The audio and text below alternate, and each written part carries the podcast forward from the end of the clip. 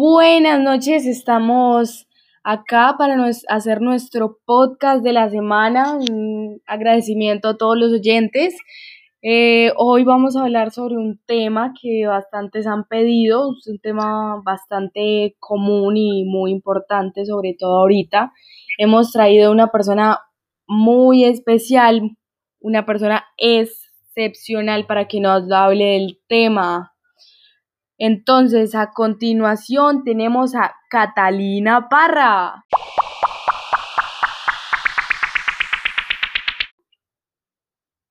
Hola, muchas gracias, Alma. La verdad estoy muy contenta y muy feliz de que me hayas invitado acá. Espero que mi conocimiento te sea de mucha ayuda. No, Cata, para nosotros es un placer tenerte acá. Eh, créeme que los eh, espectadores van a amarte, van a, les va a encantar ese podcast, va a tener un muy buen apoyo. Y bueno, eh, ¿qué queda por decir? Nuestro tema principal del que vamos a hablar es el temor al que dirán. Bueno, el miedo al que dirán es una realidad que se da con muchísima frecuencia. Es esa angustia silenciosa a ser juzgados, a que se hagan determinadas ideas sobre nosotros. El que dirán es una sombra de doble filo que siempre ha existido. Eso tenemos que aclararlo. Ha sido parte de nuestra vida. Es esa que pone muros a nuestra autonomía, que frena nuestros pasos y que nos obliga a estar atentos para no quebrantar esas normas implícitas de la sociedad que se supone que está bien. Bueno, creo que en esto llegas tú a conocer de pronto un poco más que yo. Cata, cuéntame, ¿qué piensas sobre esto? Bueno, primero, pues el ser humano ha estado desde hace mucho tiempo en el mundo social y pues para esto es muy importante ser parte de, de una manera aceptada, ¿no? Donde todo lo que se hace está bien visto por los demás. Por ejemplo, hace muchos millones de años en el Paleolítico, si yo hacía algo y los demás me miraban mal, es porque seguramente lo que estaba haciendo estaba mal. En esto se convertiría en algo poco adaptativo y va a costar que seguramente un tigre me termine comiendo o que me pise un mamut. Sí, es, es, muy cierto. Debemos también resaltar que esto fue hace muchos años. El ser humano ha venido evolucionando a culturas más personalistas, en las que, bueno, cada uno de nosotros tenemos nuestras propias razones para hacer las cosas y evidentemente tenemos objetivos diferentes. Entonces, el hecho de que los demás vean como malo algo que hemos hecho ya no tiene ningún tipo de sentido. Que... Claro, y pues podemos ver y poner un ejemplo muy claro de un hombre, llamémoslo Juan. Él no vive de su imagen pública y lo que aporta a la sociedad no tiene nada que ver como lo busca por lo que Juan pues tiene una manera de decir muy, muy peculiar, a la cual muchas personas critican, sin tener en cuenta lo dicho anteriormente. Y si prestamos atención en este caso, el que dirán debería dejar de importar.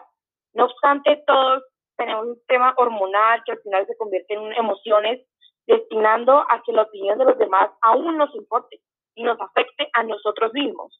Si me permites añadir, esta emoción la tenemos todos, a no ser de que seamos psicópatas. El objetivo y lo que deberíamos empezar a hacer todos es ir domesticando este temor e ir diciéndole a nuestra mente que ya no es tan importante el que dirán. No te vas a morir por lo que otros opinen. Claro, y lo que al final se denomina como un miedo desadaptativo, donde nosotros podemos ponemos el foco en la opinión de los demás tratándonos de preparar para los que los otros podrían decir, comentar, juzgar. Y al final lo que terminamos haciendo es aquello a lo que tanto tenemos miedo. Irónico, ¿no? Em, lo que va creando un espíritu es un espiral que se repite una y otra vez. Al final de esto nos va a importar cada vez más. Este miedo tiene como características que es anticipado, obsesivo, exagerado y además muy negativo, llevándolo a un problema mental. Bueno, Cata, tú sí sabes bastante del tema, ¿no? También debo decir que este es un miedo que simplemente nos va a limitar cada vez más y más. Y es que aparte del temor, ese miedo nos condiciona nuestra forma de actuar y por lo tanto nos reprime nuestra forma de ser y expresarnos. No sé si me hago entender, es que esto al final condiciona nuestra propia libertad. Pues en lo personal me encanta este tema porque es algo con lo que todos hemos eh, vivido, pero actualmente se ve mucho en los jóvenes y es parte de la sociedad, sobre todo en la actual, por lo que es un tema que nos concierne bastante eh, a mi compañera Catalina Parra y a mí. Por eso pues me, me he decidido hablar sobre esto en el podcast. Me parece muy importante para que todos escuchen. Sí, claro. Y es que es complicado que todos estemos de acuerdo con una forma de pensar, porque lo que yo opino es completamente diferente a lo que otras personas piensan. Y es cierto que podemos coincidir con el punto de vista de otro, pero también es cierto que muchas veces no estamos de acuerdo. Y esto va en diversas ramas. Puede que yo opine que el verde es feo, mientras que para otra persona es el mejor color que existe. Em, hasta algo más importante como política y el hecho de pertenecer a diferentes partidos políticos. Si no crees en esto, basta con publicar en alguna de las redes sociales lo que opinas y verás que no todo el mundo le va a parecer bien lo que tú dices o haces. Si me permites, está hasta cuantificado, Cata, que hagas lo que hagas, el 20% de las personas está en contra. Y yo estoy de acuerdo con el dato porque mm, es de esperarse que una de cada cinco personas no le agrada de la forma en que nosotros pensamos, ¿no? Claro, yo creo que hay que pensar eh, por aceptarnos como somos. Y esto, como te dicho anteriormente, eh, esto de nuestro sentido adaptativo, no lo niegues personalmente pienso que la gente que más cae bien es, pues, es hiper agradar a los demás, es aquella que dice que a ellos no les importa el que dirán. Entonces, es un poco contradictorio. ¿Sí es? Sí, claro. Y mm, entonces, bueno, ya para medio finalizar este podcast, Así que para ir liberándonos debemos empezar a preguntarnos si aquello que hacemos lo hacemos porque realmente nos agrada o porque le agrada a los demás. Pregúntate si lo harías aunque los demás no te miraran. Ir liberándote de aquello que va en contra de lo que tú eres, em, creo que es muy importante. Te vas a sorprender muchas veces de las decisiones que tomes simplemente preguntándote qué es lo que quieres tú y no qué es lo que quieren los demás. Hay que mm, pues trabajar en nuestra autoestima, creo que es un factor bastante importante a la hora de, de hablar de tomar nuestras propias decisiones, autonomía, necesitamos un buen autoestima, entender que nuestro valor como personas está en el propio hecho de ser personas con responsabilidad.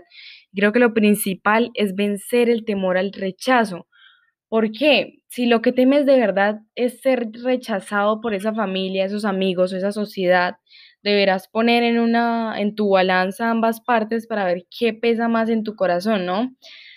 Eh, también no podemos ser aquello que no somos, o sea, ni callar eternamente nuestros pensamientos y deseos. El, aparente el aparentar ser algo que no somos deja asomar un día u otro fructación, fructación y con ella el bajo autoestima. No vale la pena, nuestro equilibrio personal es lo primero, al igual que nuestro equilibrio psicológico, porque es que esto, la, el miedo al que dirán, nos sitúa en un estado de eterna hipervigilancia, lo que nos puede llevar a diferentes enfermedades mentales como por ejemplo la ansiedad.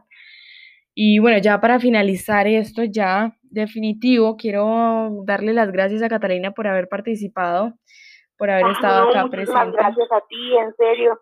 Todo lo que acabas de decir es muy cierto. Salma, en serio me, me parece que me parece muy bien que tengas esto muy, muy claro, que lo puedas transmitir de esta manera porque es muy importante para la salud mental, como lo he dicho anteriormente. En serio, estoy muy agradecida por este espacio. Espero que a todos los oyentes les guste, pues, este tema tan controversial y tan importante en nuestras vidas. Muchísimas gracias, Cata. Chao. Vale.